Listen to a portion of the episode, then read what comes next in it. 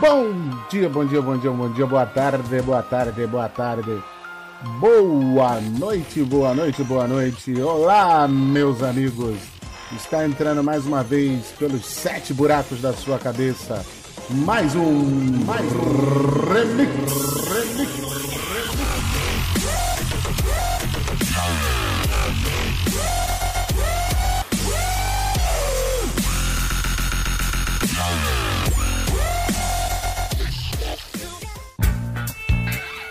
Olá, minha gente. Estou de volta mais uma vez para perturbar seus ouvidos.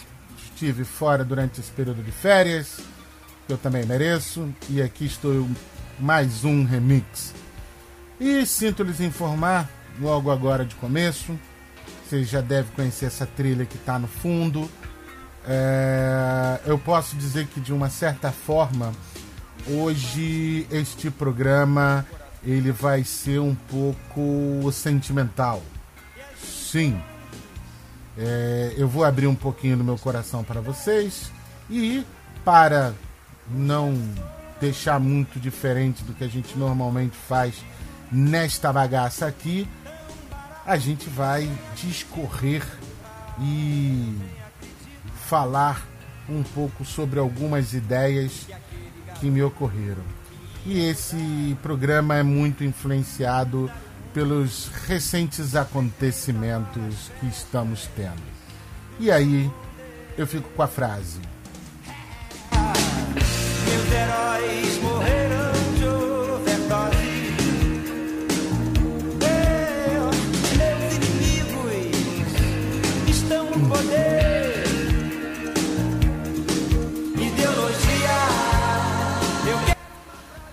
Meus heróis não morreram de overdose. É... Meus inimigos estão no poder. Aliás, eu não me lembro mais quando foi a última vez. Aliás, eu não me lembro quando foi que meus inimigos não estiveram no poder. Isso dá pano para muita manga. E é sobre mais ou menos isso que a gente que eu quero conversar. Eu quero partir dessa premissa básica da música do Cazuza, né, do disco Ideologia. Eu já falei isso em outros podcasts, já falei isso em outros programas, que eu sempre me amarrei no clipe desse disco, né, que foi feito lá pela equipe de produção do Fantástico. E era um clipe muito legal porque era meio que um clipe stop motion e o Cazuza passava boa parte do seu tempo trocando de é, chapéus e roupas, tudo num frame só, sabe? Então é, é, era bem inovador, era bem legal. E aí, com essa frase, né? Os meus heróis morreram de overdose, meus inimigos estão no poder. Ideologia, eu quero uma para viver. Eu afirmo, né? É, até onde eu consigo lembrar nesse exato momento, eu não tive é, nenhum herói morrendo de overdose. É, os meus inimigos estão no poder. E ideologia, eu decidi aos 18 anos de idade que ideologia não paga contas. Então, tanto faz se você é de direita, de esquerda, de centro, de cima, de baixo, de dentro de fora se você é capitalista, comunista, socialista ou anti alguma coisa, não importa. Ideologias não pagam contas. Então não adianta muito você ficar aí arrumando treta, confusão com aquele seu parceiro aí do Facebook, ou até seu parceiro, seu vizinho aí, porque ele votou no candidato A, você votou no candidato Z e o seu candidato ganhou, o dele não ganhou, e etc, etc. E os dois ficam igual dois paspalhos discutindo sobre isso. Saiba que tanto o candidato A quanto o candidato Z estão um pouco se fudendo sobre o que vocês pensam e eles estão querendo mais é continuar organizando o plano para que eu e você e o restante da humanidade morra aos poucos, bem lentamente. E é exatamente esse o ponto onde eu quero chegar. A gente tem uma vida muito cachorra. Eu não sei se vocês já puderam se dar conta disso. Eu não sei é, a média de idade da rapaziada que escuta esse programete, esse podcast. Mas eu tenho certeza que se você já passou dos 15 anos, você já deve ter tido uma breve um breve lapso, uma breve demonstração de como a vida pode te esmagar bem devagarinho, bem ao gosto dela. Isso em vários níveis, tá? Ela, a, a vida é especialista em te ferrar. E um dos refúgios, dos vários que se pode ter, tá? Um dos vários refúgios que se tem em relação a essa vida que maltrata, essa vida severina, é, essa vida seca, ela, é, um dos poucos refúgios é a arte. E a arte aí entendida como música, literatura, cinema, teatro, aquilo que você gosta de ouvir, o que você gosta de é, ler, aquilo que você gosta de assistir. Não estou aqui é, pormenorizando nada. Todo mundo já deve ter um pouco de ciência que o que eu gosto mais nessa vida é rock. Mas eu escuto muita coisa. As outras coisas que eu não escuto, eu não escuto porque eu não gosto. Se gostasse, escutaria. Então, eu sempre disse, já disse isso várias vezes, não existe música ruim. Existe a música que você não gosta de ouvir. Mas, pois bem, então eu me refugio na arte, principalmente na música. E eu comecei a me dar conta que os meus heróis estavam morrendo e por consequência disso eu estava me encaminhando para a morte, ou mais propriamente dito, eu estava envelhecendo, quando a Abby morreu. Aí você vai me falar assim, porra, vai dizer que a Abby era a sua uma das suas heroínas. Não, podia ser, mas não é esse o caso. Quando a Hebe morreu, é, se você não sabe, a Hebe Camargo, ela foi uma grande comunicadora daqui do nosso país e ela era respeitadíssima é, por todas as pessoas que a conheciam. Ela era uma gracinha, como ela gostava sempre de chamar os convidados dela.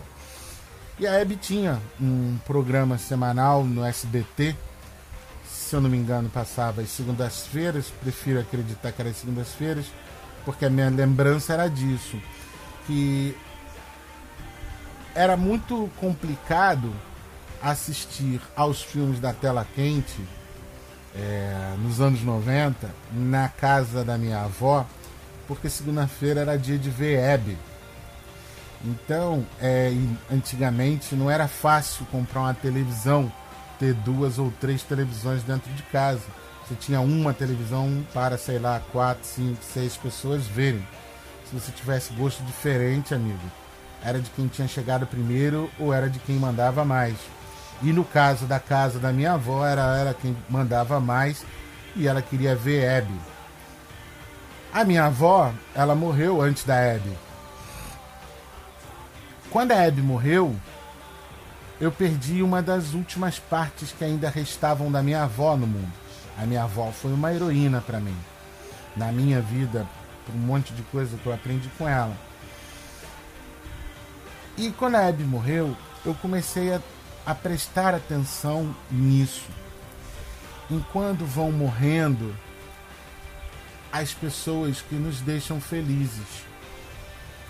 Por exemplo, não que ele fosse meu ídolo, mas todo mundo deve lembrar de. Obviamente, quem tem é, mais de 30 anos, pelo menos, deve lembrar bem quando o Ayrton Senna morreu. É aquele fatídico, fatídico domingo na curva Tamburello. É... De 1994 todo mundo deve lembrar do dia que os Mamonas Assassinas morreram. né, como foi a repercussão do caso, não sobrou nada. Esses exemplos que eu estou dando, eu estou dando assim de comoções nacionais, né, porque impactam. E certa feita eu ouvi a frase, uma frase do meu irmão, em que ele disse: envelhecer é perder amigos. É, eu estou falando dos heróis que eu perdi, mas esses heróis também eram meus amigos.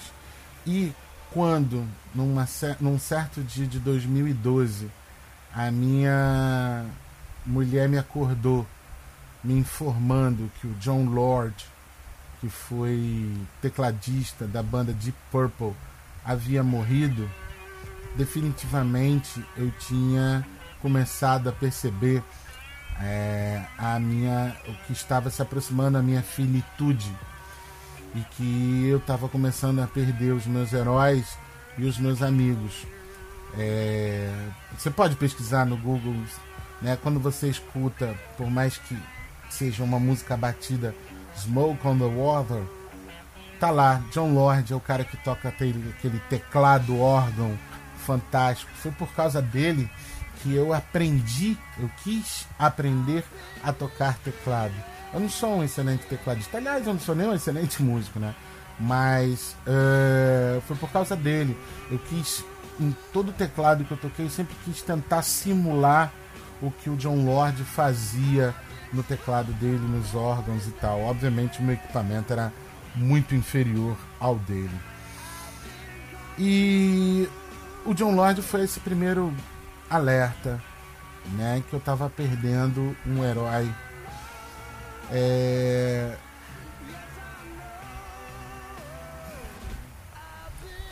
Então, de lá para cá, é... tem crescido, né? Constantemente eu tenho visto, constantemente os, os, os meus heróis é, morrerem. E fica sempre uma, uma, uma impressão que é o seguinte: é, é como se mais um pedaço do seu mundo, do mundo que você levou algum tempo para você construir, você perdesse, sabe? É, recentemente morreu o Marcelo Yuca, né? E apesar de eu ter um, uma certa controvérsia com ele por um episódio nas, por causa das passeatas de 2013, não posso nunca dizer que o Yuka foi é, leviano ou pelo menos é, na, não coerente com a persona política que ele sempre foi, né? Como artista, como um artista engajado e que lutava por causas sociais e que mesmo tendo passado pelo inferno de ter tomado né, os tiros que tomou, ficado para tetraplégico, é, paraplégico, né, porque ele ainda tinha alguns movimentos das mãos. É, ainda assim, ele fazia trabalhos na prisão.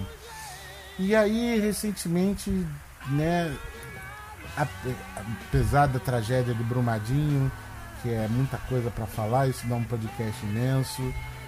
A tragédia causada pelas chuvas é, no Rio de Janeiro na semana passada. Logo em seguida, os garotos do Flamengo morrem e ontem é, morreu, né, ontem 11 de fevereiro de 2019, morreu o jornalista Ricardo Boechat, que também era um desses caras que assim se você o acompanhava, seja assistindo o noticiário, seja escutando rádio, etc, etc, também era um cara compromissado muito grandemente com tentar construir um país melhor, uma vida melhor, não só para ele e a família dele, mas também para todas as famílias do Brasil. Então, é, percebam a gente vai envelhecendo, a gente vai amadurecendo e a gente vai perdendo esses, esses heróis. A gente vai perdendo pessoas que fizeram parte de, do nosso mundo, que ajudaram a construir esse mundo que a gente vive, o seu próprio mundo, o interno, né? E de repente você perde esses heróis. É muito importante a gente refletir sobre isso. Não, não de maneira nenhuma por um aspecto piegas, mas é porque é sempre importante ressaltar e relembrar que, gente, é muito rápido que passa a vida. Eu costumo sempre dizer para os meus alunos o seguinte: ontem eu pulava muros correndo com um braço só, só no, no impulso da corrida eu pulava um muro, assim como se não houvesse muro ali. Hoje, para pular esse mesmo muro, eu nem sei o esforço que eu vou ter que fazer. O meu corpo me cobra um preço. Estou falando só do aspecto físico. Né? No geral, a vida passa muito rápido e é preciso que a gente observe quem está do nosso lado em todos os sentidos, tá? Sejam nesses sentidos dos heróis, sejam nos sentidos é, afetivos, relacionamentos próximos. É importante demais que a gente saiba valorizar cada uma dessas pessoas. Não quero me referir, não estou falando aqui nada é, para ficar marcado no tempo. Estou só utilizando o exemplo do Boixá mas essa já é uma reflexão que eu tenho tido ao longo de algum tempo e visto constantemente, né, é, perder pessoas que me ajudaram, grandes escritores, grandes atores, é, grandes músicos e essas pessoas que eram o meu refúgio da realidade elas não estão mais aqui. Elas deixaram, em muitos casos, obras que ainda me ajudam a sanar, diminuir a dor que eu sinto vivendo a realidade que é, eu vivo.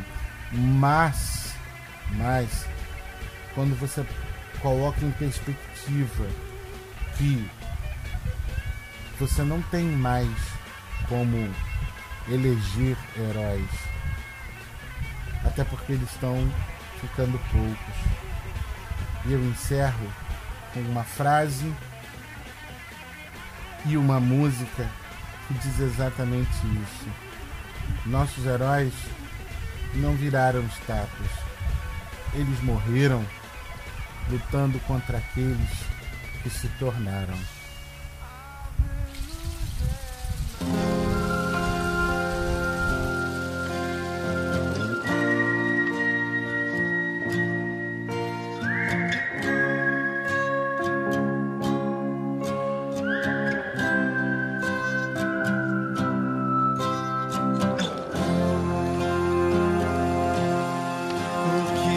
espera do herói, é o que se espera de nós. Outra vez.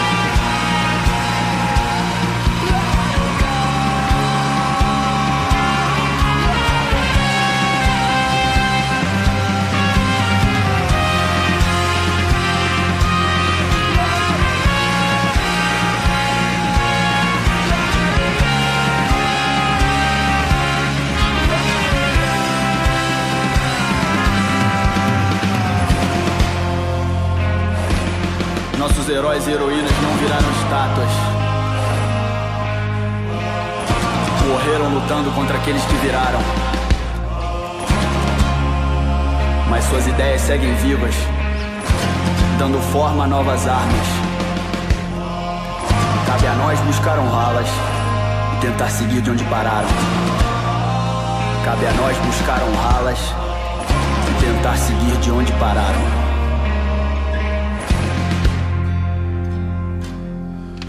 que se espera do herói é o que se espera de nós. Outra vez